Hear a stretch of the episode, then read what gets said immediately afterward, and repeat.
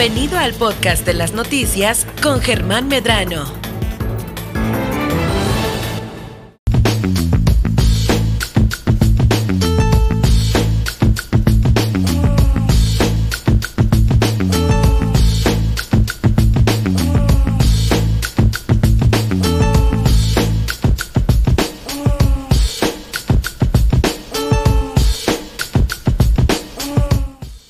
Estamos eh, como cada semana con Pilar de Luna. eh, y nos da mucho gusto saludarte de nueva cuenta, Pilar. Tuviste una semana muy enriquecedora la semana pasada, ¿no? Estuviste con los chicos, nuestros amigos de Corazón de Niño allá en Los Cabos, ¿no? Felicidades por toda esta labor que hiciste y toda la experiencia que te ha dejado. Así es, muchas gracias. Sí, estuve por allá una semana, la jornada duró más tiempo, fue una jornada de 10 días, pero yo estuve una semana por allá, pues acompañando a los niños y a sus papás. Sí, definitivamente el tema este, psicológico del cual tú eres la experta en esto, eh, seguramente ahora sí que hiciste lo tuyo, ¿no? Pues puse mi granito de arena. Sí, claro. Así Y, y bueno, ¿cuál- el sabor que te queda.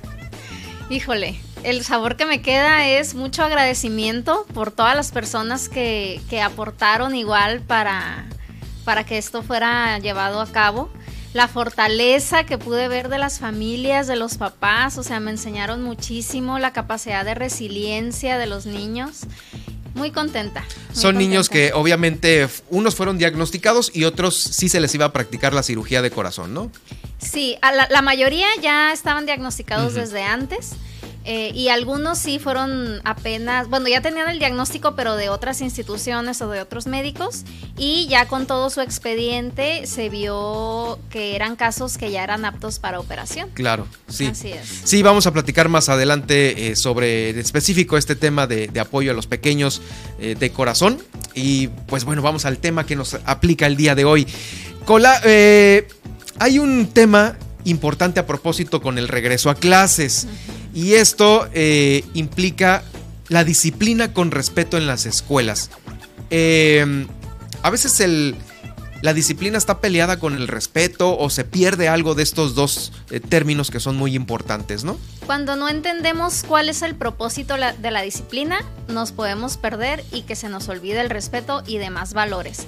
Pero si tenemos claro cuál es el propósito de la disciplina, que el propósito de la disciplina es enseñarle a un niño, ¿sí? No es, no es vengarnos contra el niño, no es hacer sentir mal al niño, es educarlo. Es que cuando te dicen la palabra disciplina, es que ese señor, ese maestro, esa familia es muy disciplinada. Dices tú, híjole, son súper, este... Como estrictos. o estrictos, rayando en lo grosero, en lo cuadrado, no sé, como que la, la palabra disciplina eh, lo asocias como con un evento negativo, ¿no? Híjoles, va a estar difícil, pesado el ambiente. Fíjate que qué, qué noción tenemos de lo que es la disciplina no tan equivocada, porque realmente si tú tienes esta idea es porque así lo hemos aprendido, ¿no? O sea, la disciplina sí. tiene que ver con, con golpes, con, con ser autoritario, Con alzar la voz. con alzar la voz, y no, podemos tener disciplina porque se necesita el orden y esto, o sea, en todas las áreas y en nuestra sociedad se orden, no podemos ir por ahí rompiendo las reglas. ¿Por qué? Porque pues es, es importante, ¿no? Generar este la convivencia ambiente. social así armónica. Es, así es, entonces la disciplina es lo que utilizamos los adultos eh, con los niños para enseñarles todas estas habilidades de vida para eh, poder tener esta convivencia armónica. Si lo hacemos de una manera que no es respetuosa, pues entonces estamos haciendo todo lo contrario de lo que le queremos enseñar a los niños. ¿Y por qué el día de hoy nos pones el tema de la escuela? Porque de hecho lo platicaron aquí, este tema tan famoso en esta semana sonó mucho, de una escuela en Missouri que aprobó Sí. eh, el tener castigos físicos con sus alumnos. Esto no se hacía desde el 2001, o sea, antes del 2001 era un parte del reglamento de la escuela. Después se llegó a la conclusión de que no eran importantes ni buenos los golpes para los niños, pero ahora en el 2022 regresa, regresan otra vez en esta escuela a, a meter este reglamento donde dicen que eh, siempre y cuando los papás aprueben, porque hay una carta donde es que se les da a los papás, que si los papás firman de que ellos están de acuerdo que los maestros golpeen a sus hijos, estos lo pueden hacer. con el fin de disciplinar, de corregir conductas, porque es una escuela donde había muchos problemas de conducta, donde no funcionaba la suspensión, donde no funcionaban, bueno, todo lo que ellos ya habían utilizado no, no funcionaba más que un, ya ahora sí, cachetadas. Y dijeron, bueno, regresamos con las nalgadas, regresamos a las ah. nalgadas, si el papá aprueba, puedo darle una nalgada a su hijo. Y esta semana se supo esa noticia. Y bueno, esto seguramente, bueno, ya no, no seguramente, ha despertado una serie de comentarios pues muy eh, eh, álgidos entre la comunidad, entre la comunidad escolar y por supuesto entre otros sistemas de, educación que pues esto ya en pleno, eh, al día de hoy, esto es parte de de, lo viejo, ¿no? De que se acostumbraba antes. Y va en contra de mm. todo lo que sabemos ahorita de salud mental infantil. O sea, va en contra de todo eso. Ahorita sabemos que un niño no aprende cuando está en un ambiente de violencia, que un niño no aprende cuando es maltratado, ¿sí? Porque neurológicamente el cerebro o escapa o se frena o se paraliza o se bloquea, pero no aprende. Entonces, ah, hay, hay, hay varias reacciones que puede tener el niño ante la violencia, o escapar, huir o paralizarse, pero nunca va a ser reaccionar de una manera favorable, mucho menos aprender.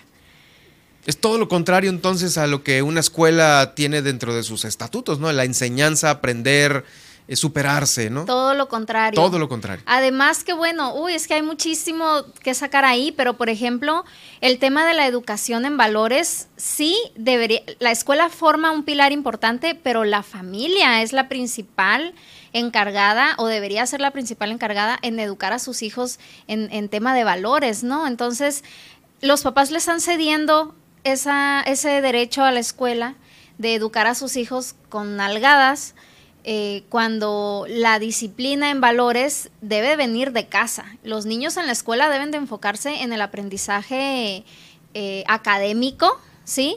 Pero, y, y la escuela es un apoyo, pero la escuela no debe encargarse de disciplinar a un niño. Sí, y es que a veces eh, seguramente en casa no existe esta, esta, esta enseñanza o esta disciplina de, platicar las cosas o de llevarlas de algún modo. Y como lo platicábamos en otro, en otro programa, Pilar, eh, si en casa hay violencia intrafamiliar, si hay alcoholismo, si hay, vamos, una, una familia muy disruptiva en muchos aspectos, pues obviamente este chavo en la escuela va a hacer lo mismo en su, en su ámbito del, salón de clases, ¿no? Claro. Y, y, pues sí, va a ser un niño sumamente inquieto que, como, como lo comentaste hace un momento, ¿cómo se controla algo así si es que ya se probó de todo? ¿Qué, hacer con estos chavos que, que existen, eh? Hay que regresar a la necesidad del niño. ¿Cuál es la necesidad? ¿Qué es lo que el niño me está diciendo con las conductas que está presentando? En cualquier área, ya sea en la escuela o en el trabajo, no, en el trabajo, no, todavía no van al trabajo, o en la casa, eh, los niños tienen la necesidad de sentirse que son importantes y de sentir que pertenecen. O sea, yo pertenezco a mi escuela, soy importante para mi escuela. Entonces, si estas dos necesidades se dejan de lado, y se les trata como, pues eres una persona que vienes a estudiar, pero no me interesa realmente si aprendes o no me interesan tus necesidades emocionales, solamente quiero que te aprendas las tablas. Entonces el niño no se siente que es importante ni que pertenece a la escuela. Hay que regresar a ese punto. O sea, ese, tipo de chavos entonces necesita una super terapia psicológica, casi psiquiátrica. Mm, no creo que psiquiátrica. Bueno, psicológica, pues. Ajá. Eh, hay casos muy, muy extremos que lo hemos hablado aquí también. donde, sí, No los has platicado. Donde sí llegan casos de ansiedad, depresión severas. Pero eh, aquí, más bien lo primero que se necesitaría sería, vamos a hablar del tema de la escuela, ¿no? en Missouri. En la escuela. Eh, en, por ejemplo, en, en este caso de esta escuela, pues necesitan una capacitación en disciplina positiva Mm. O sí, disciplina positiva o disciplina eh, respetuosa le llaman también, porque es importante que todos los maestros estén capacitados sobre de qué manera tratar casos de problemas de conducta. Y es algo tan básico como desde que el niño llega y te dice algo, hay que prestarle atención al niño, hay que prestarle atención al alumno, hay que escucharlo. Eh, y hay, hay muchas estrategias que, que, que podemos compartir. es un trabajo muy profundo de psicología el que se tiene que hacer, pues es como la clásica película que vemos ahí en plataformas y que la escuela es un desmadre, ¿no? Y este y, llegan los maestros y nadie les hace caso, pero llega uno que pone a lo mejor atención en algo toral para ellos. Y bueno, sí, es una película, claro, pero obviamente basada seguro en historias reales que nosotros sabemos, como esta escuela en donde los, los chavos están descontrolados totalmente y no encontraron otra cosa más que pedirles a los papás que autorizaran que les dieran sus reglazos o nalgadas, ¿no? Así es. Eh, este, esta situación de, de, apoyo psicológico, pues es, híjoles, es un trabajo en conjunto entre todos los maestros y los que tienen contacto con los, con los jóvenes, ¿no? Mira, esto, esto que pasó en esta escuela nos, bueno, a mí me dice que hay mucho que hacer. O sea, mucho que hacer sobre concientización. O sea, hay que concientizar no nada más a los papás, sí, a, los papás son los principales porque ellos están eh, pues a, cargo de sus hijos, ¿no? Pero también hay que concientizar a las escuelas acerca de cómo poder llevar esta disciplina respetuosa o esta disciplina positiva, porque no se trata de ser permisivos, no vamos a dejar hacer a los niños o a los alumnos lo que quieran, no, tiene que haber reglas, tiene que haber límites, pero esto se puede hacer de una manera eh, en la que no lastimemos a nuestros niños, ni física, obviamente, pero tampoco emocionalmente. Sí, claro, por supuesto. Y también es, debe de ser este recíproco, ¿no? Eh, el trato de los maestros con respeto. Ah, pues una respuesta del alumno con respeto debe ser también equitativa, igual, ¿no? Claro, y es que ahí es donde se da eh, esta parte del ejemplo quieres enseñar a un niño que, que, te respete, tú también tienes que respetarlo, tienes que poner el ejemplo, aunque seas una figura de autoridad, sobre todo si eres una figura de autoridad, porque fíjate qué es lo que le estás enseñando a un niño. Le estás enseñando que hay que tratar a todos por igual o le estás enseñando que cuando él sea grande y a lo mejor esté en un trabajo, sea jefe, sea, cualquier figura de autoridad, él puede tratar mal a los que están como por debajo de él. Y pasa mucho que niños que sufren algún tipo de violencia, luego se van contra los más chiquitos. Entonces es el típico niño de sexto de primaria que, ya sufrió algún tipo de violencia y que va y luego él es violento con los de primero de primaria. Sí, Contra los que no se pueden defender.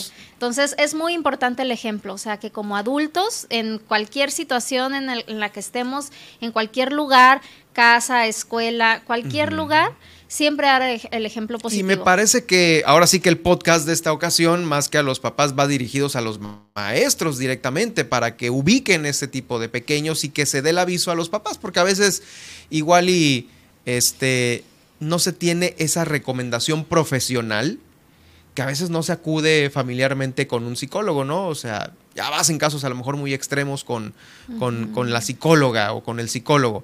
Pero la escuela creo que sí puede ser un buen filtro claro. puede aportar mucho eh, para avisar, ¿no?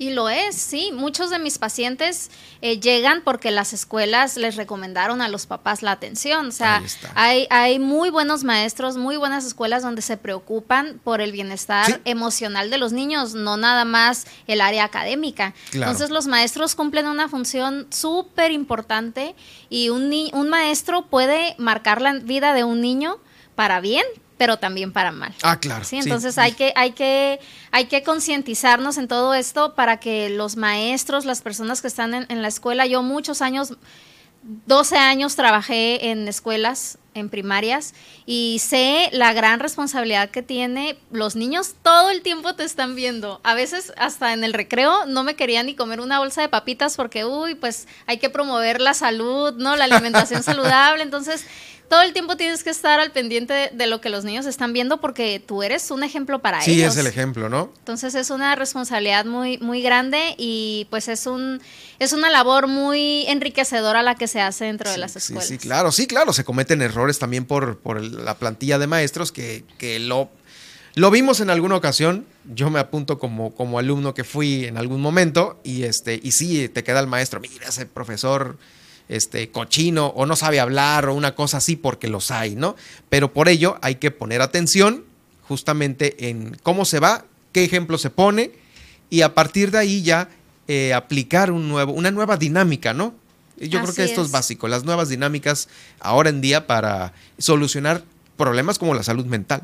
Así es, cambiar, cambiar nuestro enfoque eh, hablando del tema de las escuelas, tratar de integrar a nuestras escuelas la disciplina con respeto. Sí, sabemos que nosotros dentro de una escuela no vamos a solucionar un problema emocional de un niño, pero como dice, somos un filtro. muy bueno. Muchas veces para, para, para que las familias sepan ¿no? que algo está pasando con los niños. Entonces, estar al pendiente, tener ese enfoque de, de disciplina con respeto y pues estar siempre en capacitación, ¿no? Capacitación constante.